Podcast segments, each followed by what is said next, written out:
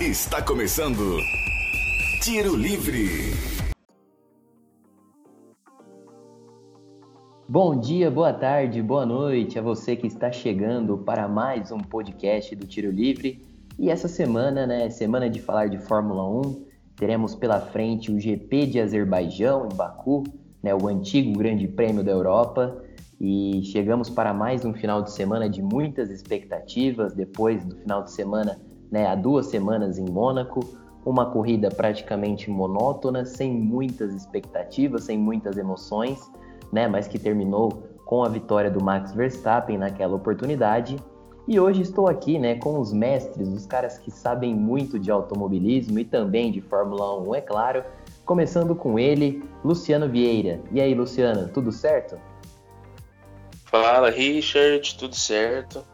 Uma corrida triste, né? O Grande Prêmio de Mônaco. É, pelo menos deu uma bagunçada no campeonato, foi para isso que serviu. É, teve uma notícia ali assim, devastadora, né? Que todo mundo queria ver a Ferrari andando bem. E quando eles tinham, pela primeira vez na temporada, tinham um carro mais acertado à pista, acabou acontecendo um incidente do com o Leclerc que a gente vai explicar mais para frente. Uma pena, uma pena. É, exatamente. Uma Ferrari que prometia muito, né? A gente não via um desempenho tão bom assim, ó, é, há bastante tempo, pelo menos na temporada 2020, né? A gente é, não viu a Ferrari tão consistente, andando de forma regular e apresentando um ritmo bacana, seja nos classificatórios e também nas corridas, mas a gente não teve esse gostinho de ver o Leclerc né, largando na pole e talvez conquistando a vitória. Mas a gente vai falar mais para frente desse GP de Mônaco. Mas agora é hora de apresentar o nosso outro, né? Nosso outro especialista em, em automobilismo e também na Fórmula 1, Felipe Melo. E aí, Felipe, tudo certo por aí também? Fala Richard, fala Luciano.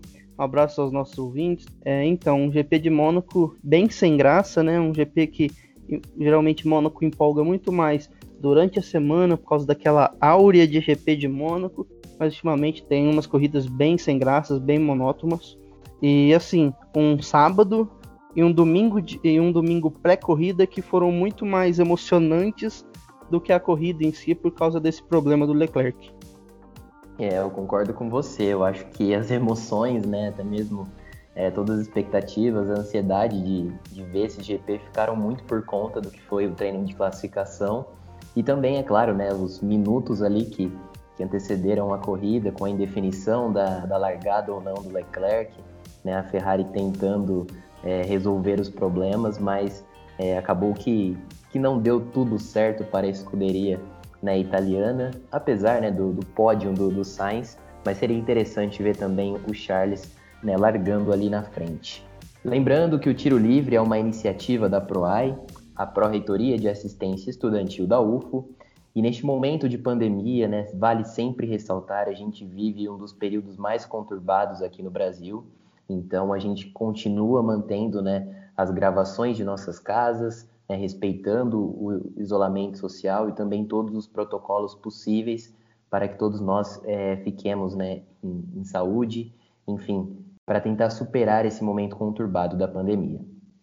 Mas então vamos falar agora do GP de Mônaco. Né? Vocês deram uma pequena introdução de tudo como foi isso. É, eu acho que antes né, da gente falar da corrida propriamente, é interessante a gente falar do que foi o final de semana, né? Um final de semana de muitas surpresas, né? A gente não esperava uma Ferrari tão mais incisiva, andando muito bem, de forma regular. E eu queria saber de você, Luciano, o que, que você achou desse final de semana da Ferrari, né? Mas nem tanto pela, pelo Leclerc, é claro, mas juntando o combo, né? Sainz, também a classificação, né? A pole position, os treinos livres também, que deram uma amostra bem legal. Eu queria que você destacasse um pouco esse final de semana né, da Ferrari. Então, Richard, foi um final de semana diferente. Acho que a Ferrari perdeu o costume depois de 2019 de largar na frente, de brigar por pole, de liderar treinos livres. E é muito legal ver né, a Ferrari assim se estruturando com dois pilotos novos, praticamente novos, né? São um pouco experientes, mas não tem aquela grife que o Vettel tinha, que o Alonso tinha, que o Schumacher tinha, por exemplo, quando corriam na escuderia. E ver o Leclerc conquistando a pole position, né, aquele erro que ele teve na última na última volta, quando ele estava ali no final da última volta no Q3, acabou atrapalhando o treino para todo mundo. Teve inclusive conversas né, na internet de que seriam é, algo premeditado, mas claramente a gente percebeu que não foi. E uma decisão ali até equivocada da Ferrari. Explicando um pouquinho melhor, né, o Leclerc bateu e durante a noite a equipe fez todas as vistorias e, e trocou as peças que necessitavam. Só que eles não fizeram uma vistoria em uma peça do diferencial é, que acopla o câmbio ao diferencial. E foi exatamente essa peça que quando o Leclerc no domingo de manhã foi sair para a volta de aquecimento, né, para fazer o warm-up ali do carro, assim, poucos metros após o box, quando ele estava trocando as marchas, já era o câmbio, já era a corrida e ele já não dava mais tempo de trocar, uma pena. Sem dúvida nenhuma, pelo pelo o que foi o Grande Prêmio, eu acho, né, uma opinião, que o Leclerc tinha tudo para vencer. O Verstappen depois disse que vinha forte na volta e que ele poderia ganhar ali no segundo e no terceiro setor e conquistar a pole position. Não sei também, né? Vai ficar tudo no si, a gente nunca vai saber. Mas é uma pena. Não consigo me lembrar de um piloto que largou na pole position, talvez em 89, o Alan Prost, numa corrida em Imola, que estava chovendo bastante. Na volta de aquecimento, ele saiu da pista, bateu o carro no guarda-reio, conseguiu voltar e pegar o carro reserva e largou do final do grid. É a única lembrança que eu tenho de um piloto na pole que não consegue largar. Pois é, né? A gente fica muito, ficou muito ficamos todos frustrados, né, por conta disso.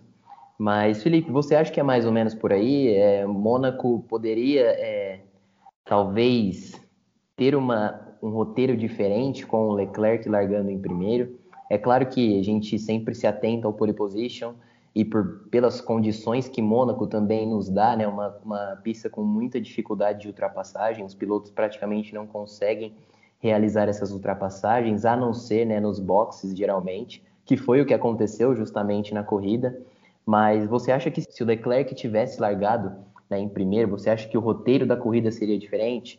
Você acha que o Verstappen teria é, talvez uma postura diferente, talvez mais agressiva ainda, é, porque você, a gente sabe que há uma diferença, né? Você largar em segundo, né, dependendo muito do que o primeiro colocado, né, da tomada que o primeiro colocado consegue dar, o ritmo que ele consegue dar em Mônaco, e você largar em segundo. Então o Verstappen acabou sendo premiado, né, com essa não largada do Leclerc, então eu acho que o, o, roteiro da corrida poderia ser diferente. Você acha que é mais ou menos por aí ou acha que o Max mesmo assim teria condições de fazer uma ultrapassagem e conquistar a vitória da mesma forma? Então, Richard, com certeza a gente poderia ter uma corrida diferente, mas como o Luciano falou, a gente ia ficar muito no C, porque como não, o Leclerc infelizmente não correu, a gente vai ficar, e se isso acontecesse tal coisa, tal coisa. A gente sabe também da vantagem que o pole position tem em Mônaco. É, geralmente é um, é um circuito que quase não tem ultrapassagens, então o, o, o pole leva muita vantagem, o primeiro leva muita vantagem.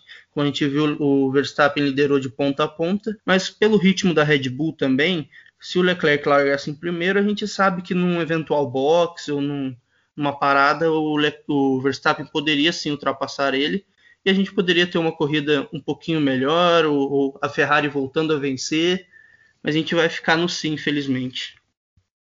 É, pois é, né? Eu acho que é difícil a gente fazer qualquer prognóstico, porque realmente Mônaco é muito complicado, né? Ela não te dá muitas possibilidades, a gente sempre fica na esperança de que possa acontecer alguma coisa, mas mesmo assim é, é difícil a gente pensar em algo que de fato não aconteceu, né? É, agora falando um pouco mais né, sobre o vencedor da prova, Verstappen, é, a gente viu que desde o início, né, ele largou ali na, na segunda posição, mas praticamente né, com uma vantagem. A gente viu que desde o início ele foi muito agressivo, né? Logo na, na sua largada, né, o Bottas largou na terceira ou segunda posição. E aí o Verstappen faz uma manobra ali, jogando meio carro um pouco para a direita, não deixando muito espaço para o Bottas, dando a, o sinal de que não, é dessa vez eu não vou deixar ninguém me passar não, eu vou tomar realmente né, a ponta né, dessa, dessa corrida e vou tentar levar até o final. Então a gente vê também uma postura bem interessante do Verstappen, né? Um cara que se mostra muito agressivo, muito disposto, sabendo o que precisa fazer para conquistar os pontos e também para vencer a corrida. É, Luciana, você acha que, pelo menos neste início de temporada, é claro que tirando ali, talvez, eu acho, a primeira corrida no Bahrein, né, que ele cometeu um erro de fato, você acha que o Verstappen está em um momento de evolução, de maturação? Né? Claro, ele ainda é um piloto muito jovem, né? tem 23 anos de idade e está há muito tempo né, dentro do, da, do grid da Fórmula 1, mas eu acho que dá para a gente colocar ele com alguns sinais de evolução, você não acha? Não, com certeza. É uma temporada, mesmo não conquistando a vitória nas corridas, ele está sempre bem colocado e pontuando bastante. E nas largadas, o Verstappen, assim, ele, eu não lembro de ver ele perdendo posição, por exemplo, nas duas, três primeiras curvas. Às vezes, até no decorrer da reta, na segunda ou na terceira volta, ele já chegou a perder posição para o Hamilton na temporada. Mas na largada, assim, ele costuma largar melhor que os carros da Mercedes e ele é firme. Ele fecha, ele tira o espaço, ele faz a linha dele. Eu acho que isso mostra um pouco de evolução. O Verstappen no começo, a gente vai lembrar que ele errava bastante, era um piloto agressivo, mas perdia a cabeça, batia, tocava, perdia muitos pontos, né?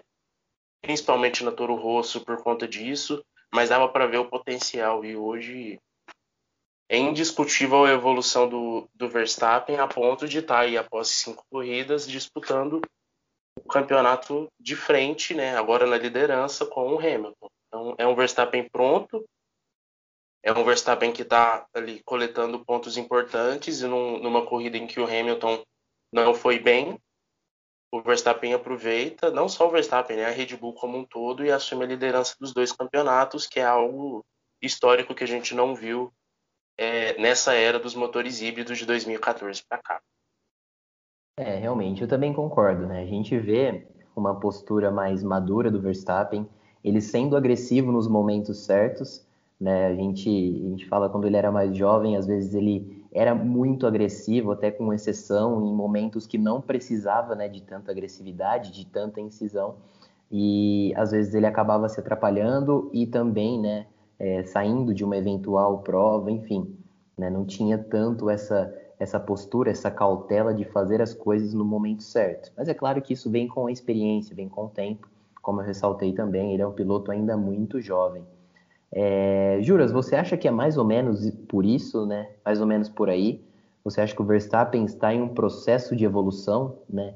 Vencendo um piloto mais maduro? Claro, as condições do carro também ajudam muito, mas a gente sabe que é importante, né? Você ter esse salto, ser um piloto mais consistente, é, não errar, né, ser certeiro também no, nos momentos cruciais para garantir né, as vitórias, para garantir os pontos. E é claro, agora ele está sendo premiado né, com essa liderança no campeonato. Ah, com certeza. O Verstappen ele sempre foi um piloto desde quando ele entrou na Fórmula 1 que a gente viu, via muito, muito potencial, um piloto arrojado, um piloto que, que dá o máximo nas corridas, mas ele tinha assim os problemas de, pela, pela questão da idade, pela questão da imaturidade. É nítido que ele vem evoluindo ano após ano. Já em 2020 ele já evoluiu muito, em 2021 a gente está vendo isso, que ele está liderando o campeonato. Não acho que não é mais aquele Verstappen que é, encrencou com, com aquela época. A gente dá para ver que durante a corrida ele está muito mais calmo e assim ele tem essa linha tênue de, de ser conhecido como um piloto estressadinho, nervoso, mas ele está tá vindo muito bem e está por enquanto nessa temporada impecável, assim, não tem o que o que falar do Verstappen. Parece que evoluiu muito e a tendência é ele evoluir temporada após temporada e continuar nessa toada e indo muito bem.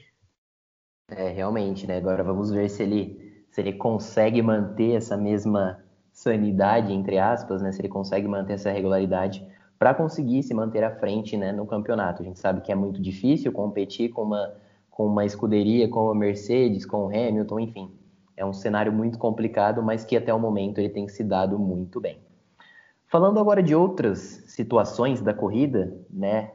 A Ferrari não teve também só né, coisas tristes ao longo do final de semana. Né? Esse segundo lugar do, do Carlos Sainz pode representar muita coisa. Né? Uma Ferrari que já vem mostrando uma evolução ao longo da temporada, corrida após corrida, um Leclerc né, que também vem mostrando um ritmo muito interessante, né, mesmo ali com, com a não corrida, né, ele não entrou, não conseguiu disputar a prova de, de Mônaco, mas mesmo assim ele consegue se manter entre os, entre os tops ali na classificação mundial né, do campeonato, ele tem 40 pontos, mas esse segundo lugar do Sainz dá uma, um sinal de, de alerta, né, talvez, opa, eu acho que a Ferrari pode prometer, ela pode aprontar, né, dependendo ainda mais do circuito, por que não também no Azerbaijão? Você acha que é um pouco disso também, Luciano? É, talvez a Ferrari ressurgiu das cinzas? Olha, juro que eu tô torcendo para isso, né? O, o Sainz largou em quarto lugar, recebeu de presente ali a terceira colocação por conta né, da não largada do, do Leclerc, infelizmente. Então, acho que a Ferrari também nem comemorou tanto esse segundo lugar do Sainz, porque deu para sentir no ar que às vezes os dois carros poderiam terminar no pódio e assim uma situação bem incomum que a Ferrari viveu nesse final de semana. E o Sainz, assim, foi muito bem durante a corrida toda, né? E com o pit stop ali, né? O, na verdade, a DHL premiou como o pit stop mais demorado da história, né? Que foram quase três dias para tirar a porca da roda do Bottas o Sainz assumiu o segundo lugar e conquistou um pódio importante. O carro da Ferrari encaixou muito com a pista de Mônaco e principalmente com a baixa temperatura, que foi o que os pilotos mais reclamaram durante todo o final de semana. A ver como vai ser no Baku, em Singapura, em, as, em algumas pistas que talvez o carro da Ferrari possa encaixar bem. Em outros circuitos assim maiores, como o próprio Brasil, como outros grandes prêmios, eu fico meio na dúvida principalmente pela questão do motor. O motor Ferrari hoje ele é talvez o pior motor da categoria e em pistas que exigem mais potência, o carro da Ferrari deixa a desejar.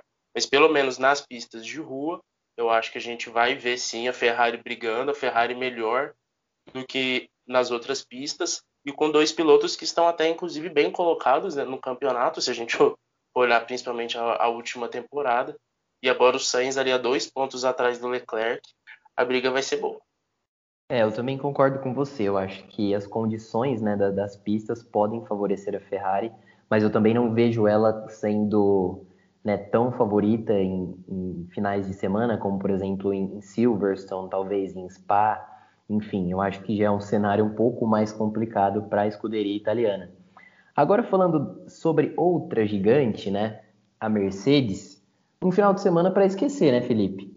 Porque no treino, nos treinos de classificação, nos treinos livres também, um desempenho muito abaixo, muito, muito abaixo mesmo. Somente na sexta-feira que o Hamilton conseguiu apresentar um resultado mais significativo. É, terminou como segundo colocado no treino da tarde da sexta-feira. Mas de resto, nada, né? A gente tem até o segundo o terceiro lugar do Bottas, né? O Bottas que andou muito melhor do que o Hamilton também durante todo o final de semana, principalmente no tempo de classificação. Parecia que o Hamilton não estava acertando muito bem né, os traçados do circuito, conseguindo ser veloz nos pontos exatos. E até é engraçado a gente falar isso de um cara que é heptacampeão mundial, um cara que consegue ser tão, tão perfeito, né, tão detalhista em todos, todas as provas praticamente mas o Bottas apresentou um ritmo muito melhor, né? A gente viu isso no sábado. Um final de semana para esquecer da Mercedes, né? Que pode também nos colocar uma dúvida para Baku, que também é um circuito de rua. É complicado essa situação da Mercedes nesse, no final de semana em Mônaco, hein, Felipe? Complicadíssimo. Acho que a reunião pós-GP deve ter sido algo bem quente. Assim, eu queria estar nessa, nessa salinha para ver o que aconteceu, mas acho assim, a Mercedes tem que pegar uma borracha, é, apagar da agenda esse GP, esquece que nada deu certo, é, nada deu certo para o Hamilton, nada deu certo para o Toto Wolff. Infeliz... O Bottas que vinha num ritmo legal durante o final de semana, acho que era o único que vinha relativamente bem, teve aquele, aquele problema com a porca, então também perdeu a corrida. É, assim, para esquecer, o Hamilton nada funcionou para ele durante a corrida, durante o final de semana inteiro. A Mercedes não correu bem, estava com um ritmo estranho do carro, então, assim, é para esquecer. Baku, geralmente a Mercedes tem um bom desempenho, então, assim, é, é para a próxima. Eu tenho certeza que essas duas semanas foram de muito trabalho, muita conversa entre eles. Assim, a gente sabe que Hamilton é viciado em vitórias, o Toto Wolff é viciado em vitórias, então com certeza a gente vai ver uma Mercedes bem diferente para esse próximo GP. É, com certeza, né? Em Baku, né, no Azerbaijão, eles têm um rendimento bem legal, realmente, né? Mas é uma pista que ali ninguém conseguiu, né, conquistar duas vitórias, né? Todo mundo ali tem uma vitória, o Rosberg venceu um ano, o Hamilton também já venceu lá. Então é complicado esse GP de, de Baku também. E falando um pouquinho sobre a Mercedes, eu acho que o Bono teve umas, com umas três noites sem dormir, viu? A orelha dele deve ter ficado muito, muito quente, porque o Hamilton não gostou de absolutamente nada do que aconteceu com ele neste final de semana, que acabou custando, né, a segunda posição no, Mundial de Pilotos. Só para completar a questão Mercedes, eu acho assim que é um final de semana ruim, principalmente eu acho que para o Bottas, né, por conta ali dele ter saído da prova por conta daquela porca, né? Inclusive o Toto Wolff deu entrevista depois e culpou parcialmente o Bottas por ter parado quase um metro atrás da linha onde deveria ter parado e aí o, o mecânico acabou utilizando a pistola de forma meio torta, que acabou destruindo né, as engrenagens ali da porca. Mas a questão do Hamilton, se a gente lembrar o Grande Prêmio da Espanha, que foi a última prova, assim, o Hamilton em lua de mel com a Mercedes, porque foi uma estratégia brilhante, inesperada, inclusive foi um choque. A gente né, estava conversando durante a prova e foi um choque aquela estratégia assim magistral que a Mercedes fez com o Hamilton e tudo muito bem, tudo muito lindo, teve um grande prêmio mal, é isso, é isso mesmo que o Felipe falou, é passar a borracha, virar a página e vida que segue. Se, se a gente leu notícias, por exemplo, né, que o Hamilton estaria repensando, por conta da baixa performance, estaria repensando o campeon... É, a renovação de contrato. Isso eu acho assim impossível. O Hamilton e a Mercedes são muito maiores assim do que isso. É uma prova ruim, é um grande prêmio assim em condições adversas até que a gente pode dizer por conta da baixa temperatura, né? A falta de encaixe do carro da Mercedes em Mônaco foi muito gritante e é virar a página e seguir para o Azerbaijão. É, eu também acho. Eu também acho que é mais ou menos por aí, né? Tudo que aconteceu é, é pegar tudo que aconteceu e simplesmente apagar, porque não, não houve nada de positivo durante o final de semana da Mercedes, né? Eu acho que a gente não consegue destacar absolutamente nada. Né? O Hamilton não teve nem condições até de competir com os outros carros. Né? Ele chegava bem próximo ali do Gasly, mas também não conseguia, né? É, se aproximar de fato para conseguir fazer a ultrapassagem, às vezes caía para 0,6, mas aí do nada voltava para 2 segundos, enfim. É um final de semana muito, muito aquém de uma escuderia que vem competindo como, como ninguém praticamente nesses últimos anos de Fórmula 1. Mas eu acho que agora também acho que é válido a gente destacar Sebastian Vettel, né? Primeira pontuação na temporada, um quinto lugar, de certa forma, impressionante. Né? Ele conseguiu fazer a ultrapassagem ali pelos boxes, praticamente, né? Ultrapassou meio que o Gasly também o Hamilton e acabou ganhando a quinta posição. Primeira vez que pontua, né? Agora tem 10 pontos no, no Mundial de Pilotos.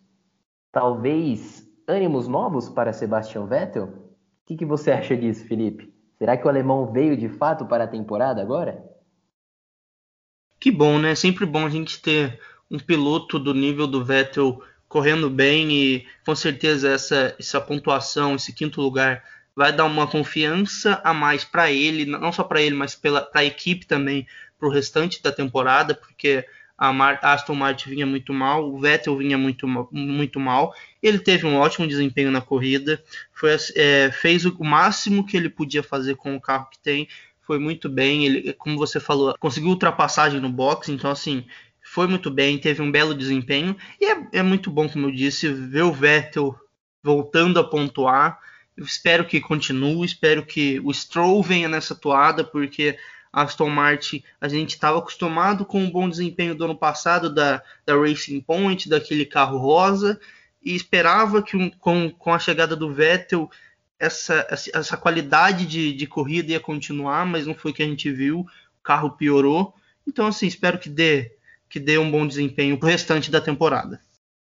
É, muito bem. Também fiquei feliz com esse rendimento do Vettel. É um cara que, que ele é muito querido também, né, dentro do grid. É um cara que trabalha muito duro, não é tetracampeão mundial né, à toa. é um cara que tem muito talento também, mas que até o momento não tinha se encontrado muito, né, com tanto com o carro, não conseguia também né, apresentar um ritmo de corrida interessante. Né, o Stroll, de certa forma, conseguiu ser até mais é, produtivo do que ele, pelo menos neste início de temporada. Mas eu acho que depois de Mônaco, você terminando num quinto lugar, da forma como foi, né, você acaba ganhando uma confiança a mais e isso pode ser interessantíssimo para ele, né, para essa continuidade da temporada como um todo. Agora, Luciano, eu queria saber de você sobre mais um piloto que, para mim, neste momento, vem roubando a cena. É claro que a disputa Max Verstappen e Lewis Hamilton né, tem sido o ápice, né, batalhas incríveis, né, sempre os dois disputando ali as duas primeiras posições, mas a gente tem o Lando Norris que chegou para chegar de fato. É uma temporada muito, muito boa até agora do piloto britânico. É, terminou no pódio mais uma vez, terceiro lugar. É o terceiro colocado também no Mundial de Pilotos, com 56 pontos, e segue dando um baile em Daniel Ricardo. Né? A gente, lá no início, até da, antes mesmo das primeiras provas, né, ficava nessa discussão de talvez quem seria o primeiro piloto, é, um Ricardo por conta da experiência e por também pelo talento e por pelo que ele já mostrou né, ao longo né, da, das temporadas na Fórmula 1, mas um Norris que também vinha uma crescente, que fez um 2020 muito positivo e que agora tem sobrado e sobrado muito, né? É um baile que o Norris tem dado no Ricardo, não é não, Luciano? É um baile, sim. É, a gente pensa, né, que o piloto vai demorar, no caso do Daniel Ricardo, vai demorar um tempo para se adaptar ao carro, à equipe, até o motor Mercedes, né, que é uma novidade, que era uma novidade para o Ricardo, mas era uma novidade também para o Lando Norris, e por ser um piloto mais jovem, achou, a gente achou, eu principalmente, né, que o Ricardo fosse chegar conquistando o que o Norris está conquistando hoje, os pódios, assim, brigando lá em cima, e às vezes você olha assim na qualificação, solta um tempozinho roxo ali em algum setor ou outro, porque o Lando Norris está muito bem, está voando, assim, tô ofuscando, né, principalmente o Bottas e o Pérez, que os dois têm carro melhor que o Norris e não conseguem brigar de igual para igual lá em cima no grid. Eu arrisco a dizer, no decorrer da temporada, eu acho que o Norris ele vai ficar por ali, vai ficar entre os cinco, entre os três, e por que não uma prova ou outra com uma estratégia acertada ou alguma algum lance de sorte ainda sobre talvez uma primeira corrida para o Norris. Normalmente quem fica ali como terceiro, quarto piloto no campeonato acaba sobrando algo. Eu ainda espero que nessa temporada vai sobrar alguma coisa para o Lando Norris.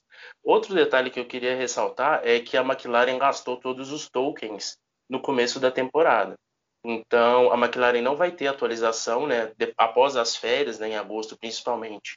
É, ali quando passa, né, pelo, pelas principais corridas na Europa, como Spa, Monza, a McLaren não vai ter atualizações de câmbio e algumas atualizações principalmente na parte traseira do carro, como na asa. Então a McLaren tende a perder performance no decorrer do ano, já que as outras equipes vão melhorar.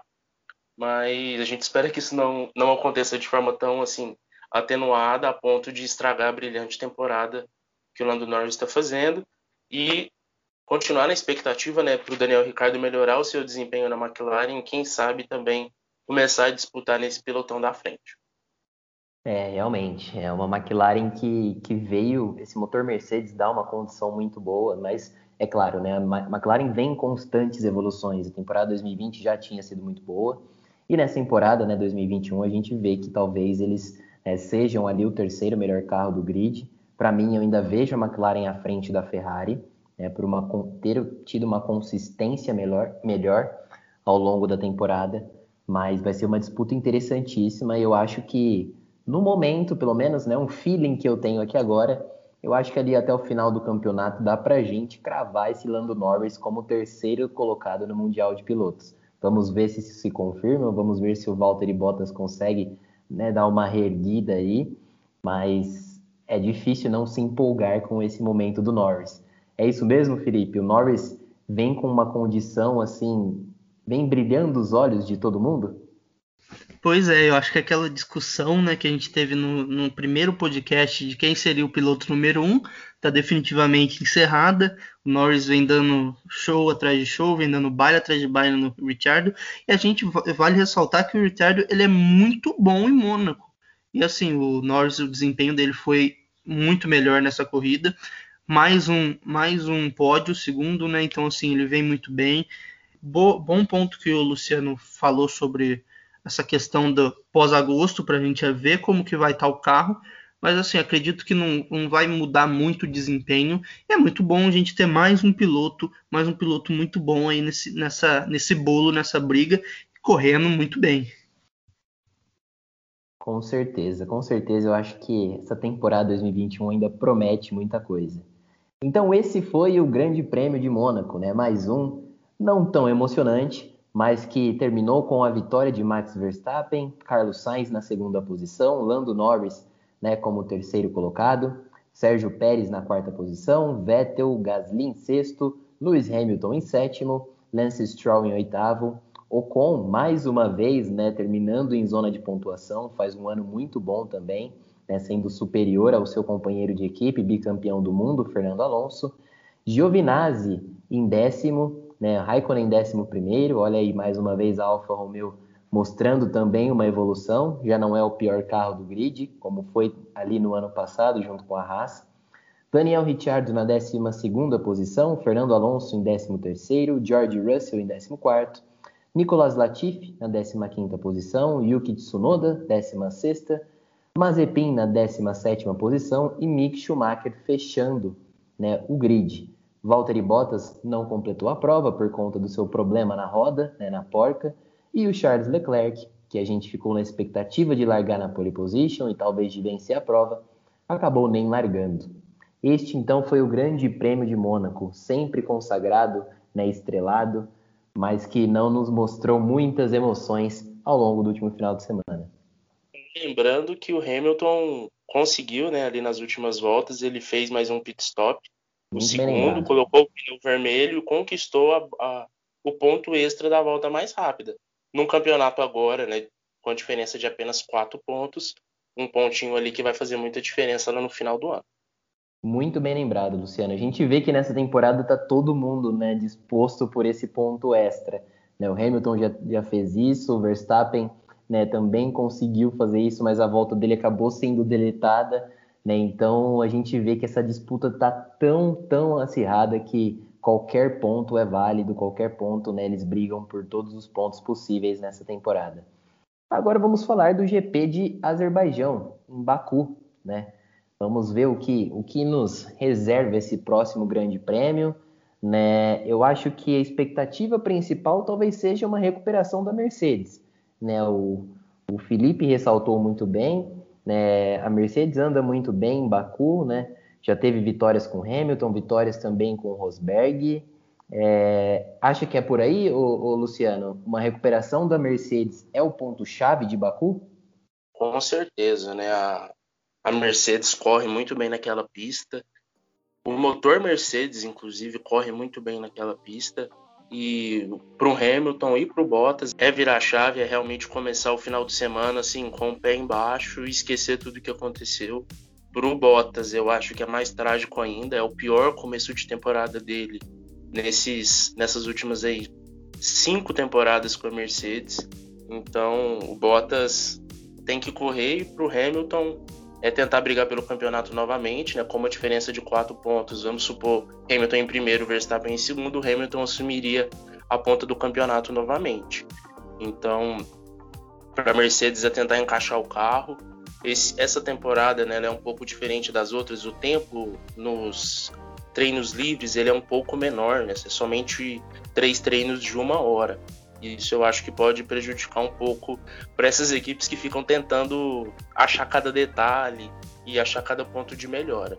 Mas para a Mercedes é realmente esquecer tudo o que aconteceu e brigar pela prova que não vai ser fácil, por ser uma, uma pista de rua, a Ferrari, a Red Bull e por que não, né? A McLaren e a Aston Martin ali estão mais próximos e podem atrapalhar, quem sabe, pilotos como Pérez e como Bottas. Se não for bem, vai ficar lá atrás no grid. É, Felipe, pela primeira vez a gente vai ver o Verstappen, né, entrando em um final de semana como líder de um campeonato. A gente ressaltou ali no início do podcast a questão de uma maturação dele, né, de ser um piloto que talvez é, tome decisões melhores ao longo da corrida, mas de certa forma você vai ter que lidar com uma pressão. Né? Você vai ser o líder do campeonato, né, entrando com vantagem para o Hamilton e com condições de ampliar essa vantagem. Você acha que para o Verstappen, é, e pensando no cenário total, há uma pressão maior? Ou você acha que ele conseguiu né, é, meio que ultrapassar esse, essa questão, ele conseguiu superar esse, esse momento de pressão? Você acha que ele entra com uma cabeça mais tranquila, com condições de fazer uma boa prova e não cometer nenhum, nenhum equívoco, né? Ao longo desse final de semana, ou você acha que, que essa pressão pode incomodar um pouquinho? Então, um achismo meu, eu acho que ele vem com a cabeça boa, lógico, que vai ser interessante ver essa questão se ele vem pressionado. É um dos uma das histórias legais a gente acompanhar nesse final de semana, essa questão do Verstappen vindo como lider, é, liderando o campeonato. Outro, outro, outro ponto é como vem o Leclerc é, pós não correr, como vem principalmente a Mercedes, né? Qual vai ser o desempenho da Mercedes, desempenho de um, de um Vettel que foi muito bem e pode melhorar. Mas acho que assim, Verstappen, acho que a tendência, assim, esses, caras grandes, assim, eles são muito bem assessorados, são muito bem é, treinados para esses momentos, né? Então acho que um achismo meu acho que não vai fazer muita pressão no Verstappen e um GP de Baku que é sempre interessante, né? A gente tem aquela, é, aquela lembrança da, da batida, daquele momento bizarro do Vettel com o, com Hamilton, que o Massa quase ganhou a corrida e teve que abandonar. Aí o Stroll é, acabou o, o Bottas acabou passando o Stroll. É, teve também aquele acidente do, do Verstappen com o Richard. Então a gente vê que é um, é um GP interessante, que sempre tem uma história legal e sempre pode acontecer algo maluco. Assim. Então a gente vale ficar de olho nisso também, que pode ser um GP muito interessante, não só por, por essas questões de, de outros, outros GPs que aconteceram lá, outras batidas, mas também essas histórias que vêm carregado de Mônaco para agora para o GP de Baku. E é um circuito muito interessante, né? A gente vê que, que tem um, um, trecho ali da, da, reta dos boxes que é muito, muito grande, que talvez seja, acho que é o maior trecho de aceleração da Fórmula 1. Mas a gente também tem a, ali a subida do castelo, né? Naquela curva muito estreita, que talvez eu acho que é a curva mais estreita ali da Fórmula 1. Então é um circuito de muita adaptação, né, Luciano? Ao mesmo tempo que você tem né, trechos, curvas muito curtas, assim, com uma capacidade de que o piloto precisa ser muito técnico para conseguir lidar bem com essa situação. Ao mesmo tempo, você também tem, né, essas retas que, que dão condições de ultrapassagem, de uma maior velocidade. E aí a gente pode destacar uma Mercedes nesse cenário, né, o motor Mercedes que o carro Mercedes como um todo que responde muito bem nas retas. Então, é um circuito de muita adaptação tem um pouquinho de Mônaco, tem um pouco também de, a gente pode dizer, talvez Spa, por conta de uma, de uma reta muito longa.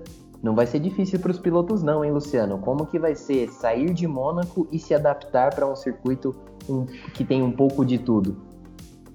A gente pode falar que os pilotos veteranos, né, quem tem mais um pouquinho de experiência na Fórmula 1 teria até uma certa vantagem nessa questão da adaptação.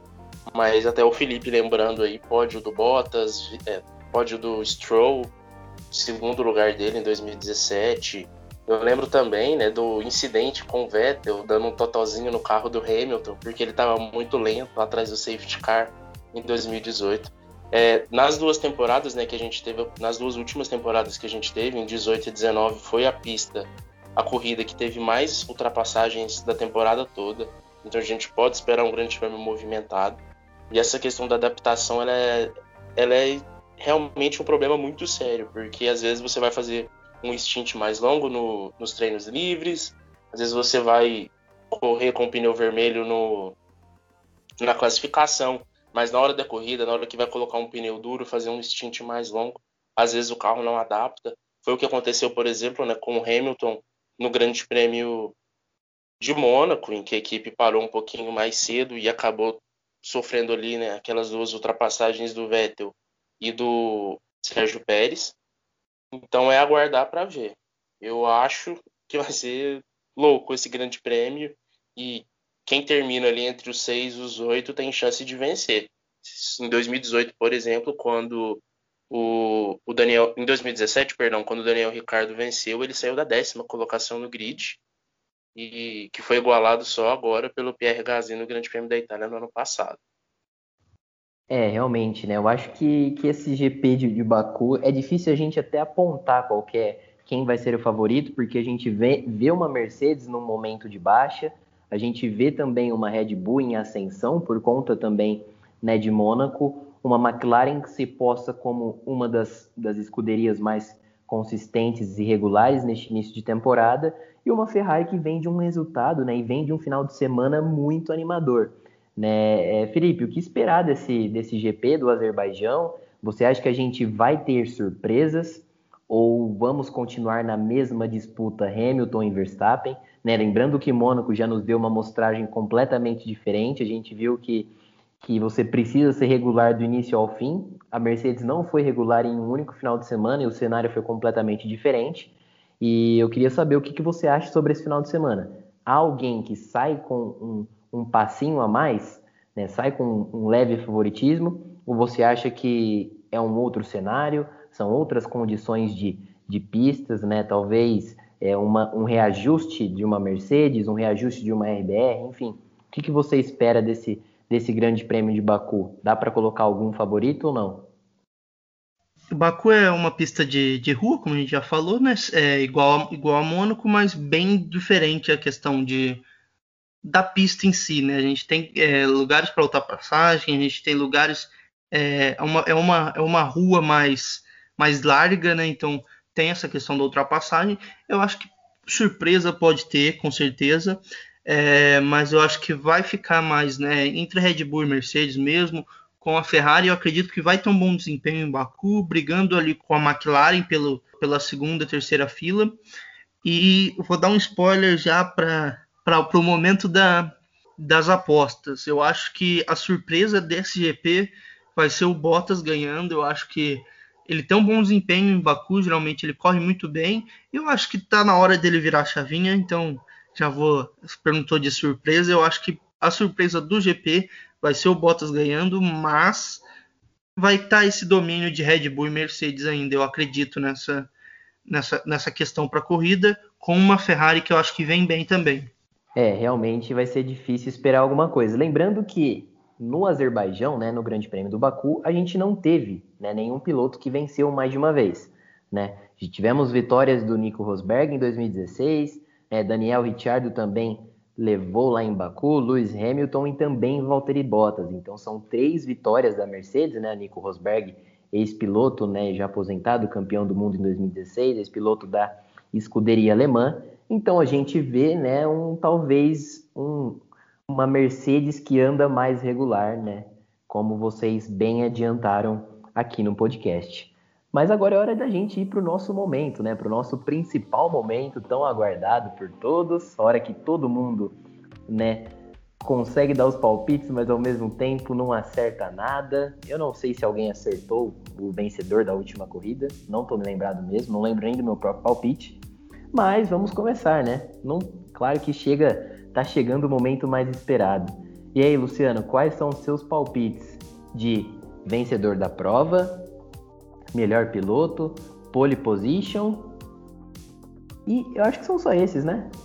Não estou mais, não estou lembrado mais do outro palpite, mas pode ir lá falar o seu, quem você acha que leva esse, esse GP do Baku, o melhor piloto e também a pole position. Olha, eu tô quebrando a cabeça aqui, mas eu vou de Hamilton na pole, Max Verstappen para vitória. Eu acho que vai ser uma corrida muito boa e Tô torcendo aí pro Verstappen ir bem no campeonato. Mas eu acho que a, que a Racing. Nossa. Eu acho que a Aston Martin é difícil, são muitos nomes. Eu acho que a Aston Martin vai conseguir de novo, né, brigar lá na frente. É uma pista que historicamente, né, com os carros tanto da Force India como da Racing Point, conseguiu ir muito bem. E, e, o Vettel vem nesse bom momento, a gente espera que ele consiga repetir a boa performance que ele teve em Mônaco. Então, piloto do dia, eu vou de Vettel. Bem legal, bem legal mesmo. E aí, Felipe, quais são os seus palpites para esse grande prêmio de Baku? É, pole position no sábado vai ser o Hamilton. É, vitória, como eu falei, vai ser do, do Bottas. Acho que está na hora de virar a chavinha, como o Vettel virou a chave em Mônaco. Eu acho que esse é o momento do Bottas. Vamos ver, talvez a zica vai ser muito grande para ele agora. Piloto da corrida vai ser o Deixa eu pensar aqui. Sérgio Pérez. Muito bem, muito bem. Eu, o meu palpite está um pouco parecido com o seu, confesso. Mas eu vou inverter entre vencedor e pole. Eu acho que o Bottas consegue a pole position e o Hamilton conquista sua segunda vitória no Grande Prêmio do, de Azerbaijão. E o piloto do dia eu vou de Charles Leclerc, né? Depois de uma expectativa alta em Mônaco, né, com a pole ali, eu acho que ele, que ele vai conseguir é, apresentar um bom desempenho novamente e terminar talvez numa quarta colocação, com o Max Verstappen terminando em terceiro. Eu acho que teremos dobradinha para a Mercedes pela primeira vez. Bom, esse foi mais um podcast né, da Fórmula 1. Conseguimos abordar muitos assuntos interessantes, falamos de Mônaco, né, falamos também de Baku, o que esperar desse grande prêmio né, se vamos ter uma disputa mais acirrada entre Hamilton e Verstappen, ou se pode ter algumas surpresas como Valtteri Bottas, Charles Leclerc. É, agora só nos resta aguardar, né? Domingo, né, mais um GP e vamos ver o que acontece nessa temporada 2021 que está eletrizante. E agora me despeço dos grandes, né? Dos grandes especialistas e mestres do automobilismo. Valeu demais, Luciano. Foi bom falar com você. Muito obrigado, Richard. Muito obrigado, Felipe. É muito bom falar de Fórmula 1, uma coisa que a gente gosta bastante. Só um último comentário que eu queria dizer que a briga para o quinto lugar no campeonato, com esse, esses pontos que o Sebastian Vettel levou de Mônaco, coloca Aston, Aston Martin em quinto, Alpha Tauri em sexto e a Alpine Renault em sétimo, todas separadas por apenas dois pontos. Então, tá muito movimentada essa briga. A gente sabe que essa premiação ela é mais financeira ao final da temporada e o que indica muito é o futuro né, das próprias escuderias. Então, tá uma briga boa, tá uma briga espetacular e a gente espera que continue assim. Valeu demais, Felipe. Algum último destaque que você queira pontuar? Valeu, Richard. Abraço, Luciano. Abraço, Richard. Abraço especial ao nosso ouvinte. É, destacar, eu queria a, a boa temporada que a gente está tendo, né? Com ótimas corridas, com uma briga pelo, pelo título muito boa, aquele o, o terceiro lugar, o quarto lugar, o quinto lugar é, entre os pilotos também tá bacana, então a gente está tendo uma, uma, temporada bem emocionante, que a gente tenha uma ótima corrida em Baku, que seja emocionante também. Valeu, galera! Bom, valeu demais, pessoal. Foi muito bom falar com vocês sobre Fórmula 1 e a gente volta no próximo? Então fique ligado, não esquece, né? de seguir o Tiro Livre nas redes sociais. Estamos no Twitter, estamos também no Facebook e no Instagram, arroba Tiro Livre UFO. Lá você acompanha né, todos os destaques esportivos, né? A gente fala sobre praticamente tudo. Tem vôlei, tem futebol, tem futebol internacional, tem também automobilismo, tênis. Enfim, a gente faz uma cobertura muito legal sobre as diversas modalidades né, esportivas ao redor do mundo. É sempre arroba Tiro Livre. Valeu demais, galera! Nos encontramos no próximo.